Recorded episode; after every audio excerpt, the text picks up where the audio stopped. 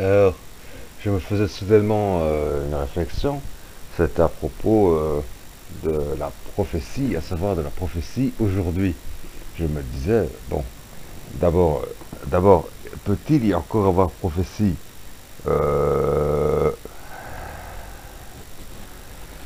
dans la culture musulmane? On dit le dernier prophète c'est Muhammad, il n'y aura pas d'autre prophète après lui. Mais en fait, on est bien obligé de reconnaître que cette déclaration ne se trouve pas en tant que telle inscrite dans le Coran. C'est-à-dire que c'est la tradition qui le veut. Ce, n'est pas dit explicitement dans le Coran. Il est dit dans le Coran, euh, les, les, les Juifs ont reçu leur prophète, les chrétiens ont reçu leur Messie, et nous avons, nous, le nous étant un nous euh, respectueux de Dieu qui parle lui-même, hein, bon, par la bouche de son prophète Mohammed, qui dit Nous avons envoyé, nous avons envoyé un prophète pour les illettrés, c'est-à-dire pour ceux qui n'ont pas reçu de livre.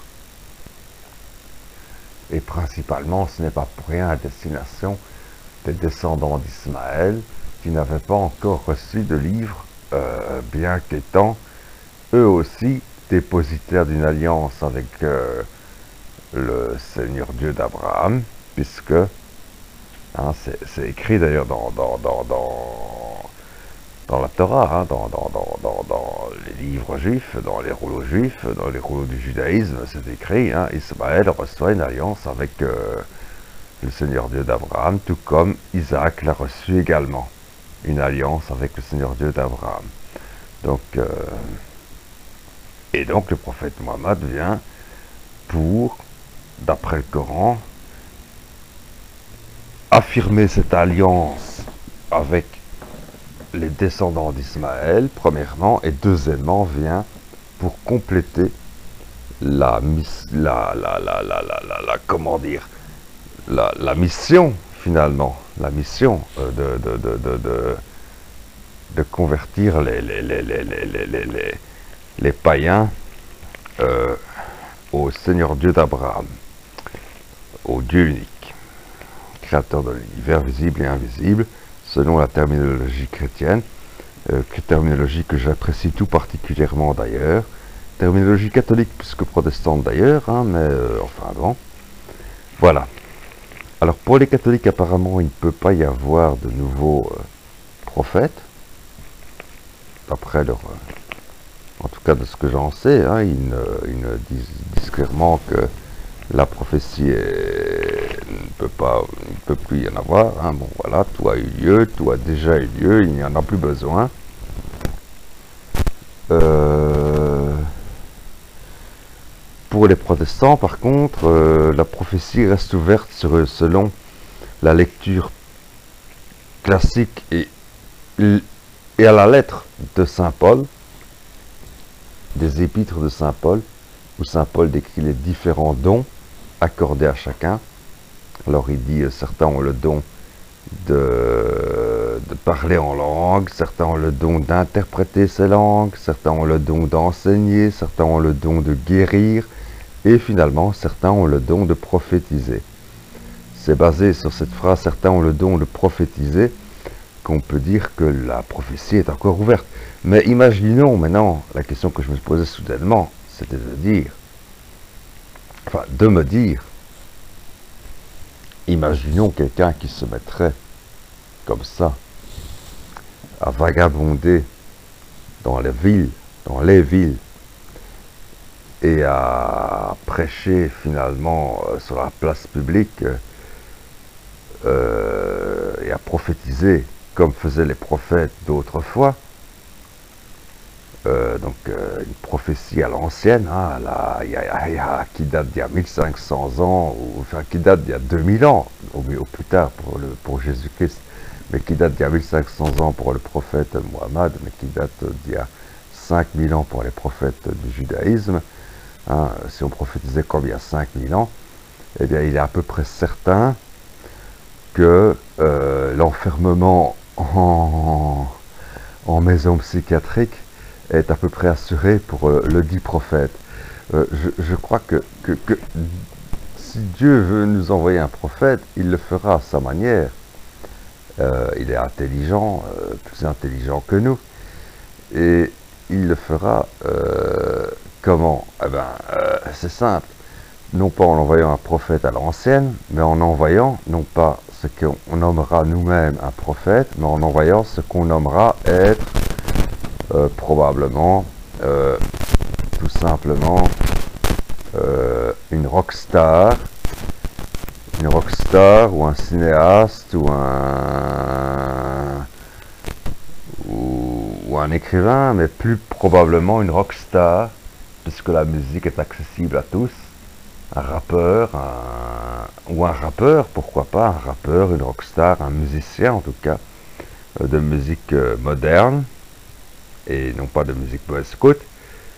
Donc une musique qui a une très large écoute, hein, comme Madonna par exemple, hein, pourquoi pas, hein, une star de la dance, une star de la, de la, de la, comme Cher ou comme d'autres. Euh, il enverra quelqu'un comme ça, une pop star, une pop star dirons-nous, pour être plutôt, que ce soit rap, que ce soit RB, que ce soit euh, rock, que ce soit euh, dance, que ce soit house, que ce soit, que ce soit funk, que ce soit funky, euh, etc. Un bon. ou un cinéaste, mais je dirais, enfin, pour être pour trouver un cinéaste, encore faut-il que, que, que, que, ce cinéaste soit tellement connu qu'à chacune de ces déclarations, on en fasse un long papier et que les radios en parlent beaucoup. Euh, c'est plus facile d'être écouté pour quelqu'un qui fait de la musique moderne euh, que pour quelqu'un qui fait du cinéma, dans le sens où euh, le cinéma, il faut encore y avoir accès.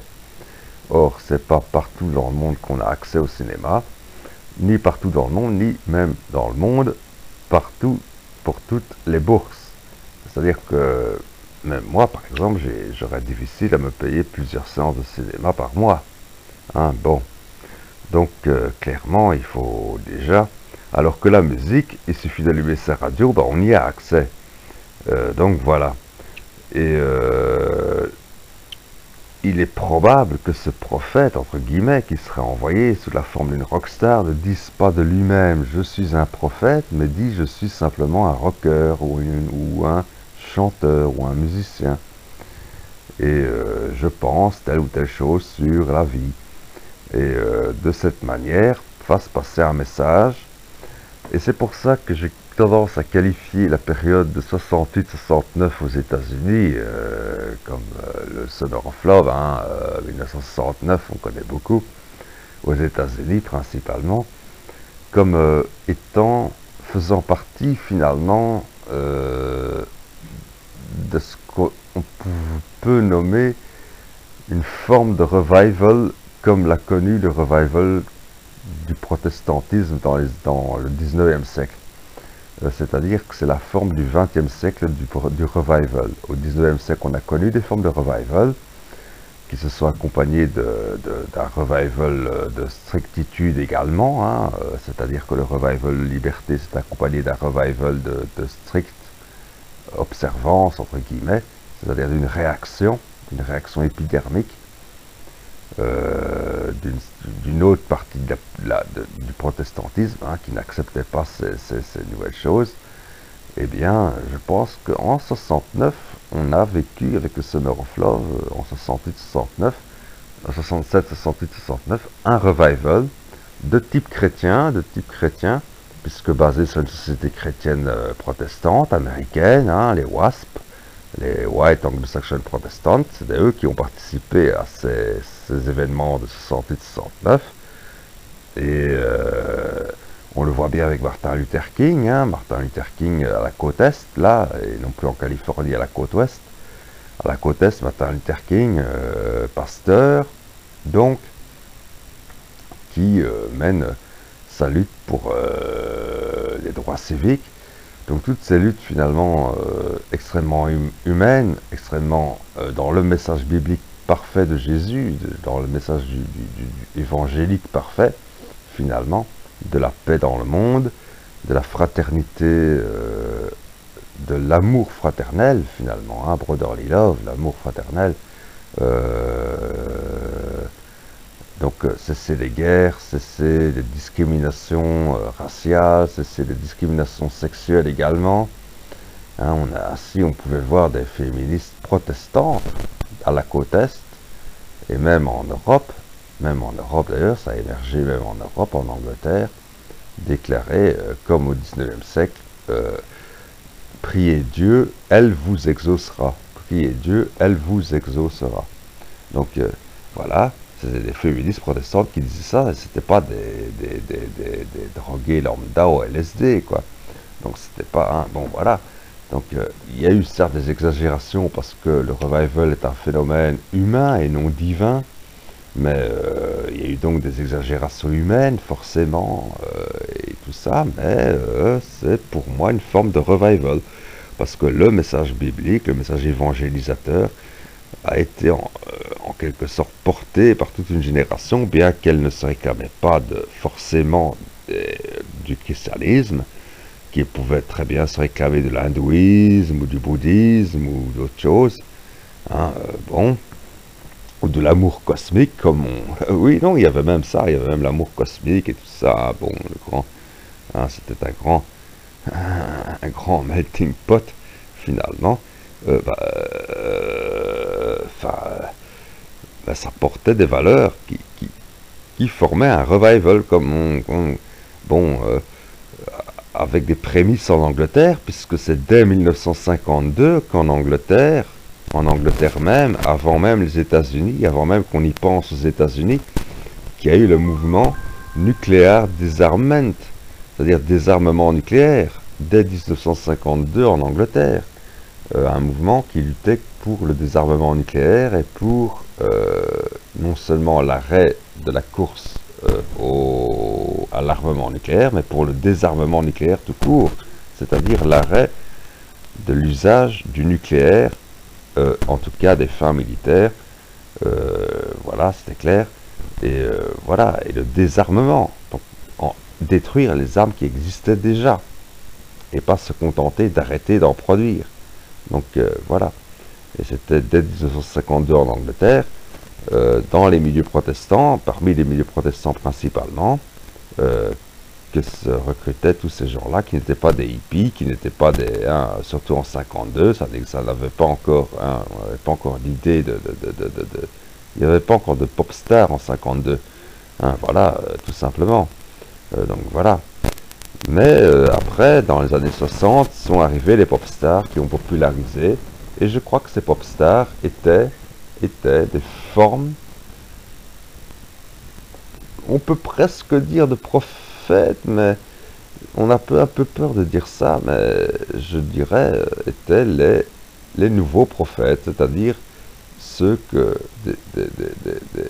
des gens qui propageaient un message, un message biblique, un message euh, qui pouvait, en tout cas, qui était compatible avec le message évangélique, un message de paix, d'amour, de fraternité, compatible avec les évangiles, et donc formait les,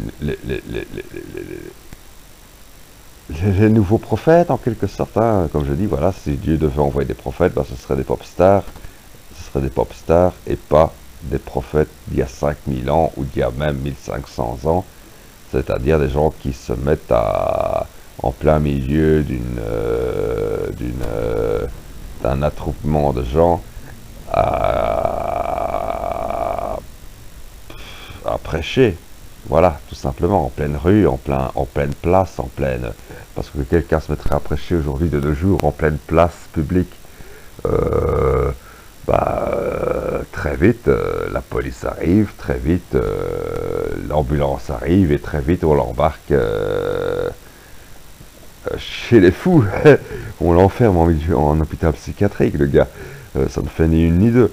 Tandis qu'une pop star qui chante sur scène son message, le message que Dieu a envie de lui faire chanter, finalement, eh ben, il est écouté et euh, ce message se propage. Certes, c'est long, c'est long, ça met du temps, mais ça, génère de, bien plus grands mouvements que pouvait générer, euh, enfin, ça génère d'aussi grands mouvements que pouvait générer euh, Jésus-Christ lui-même, et, enfin, Jésus-Christ, c'est un exemple, c'est un Messie, hein, Jésus-Christ c'est le Messie, mais, qu'un prophète comme Jérémie ou, ou,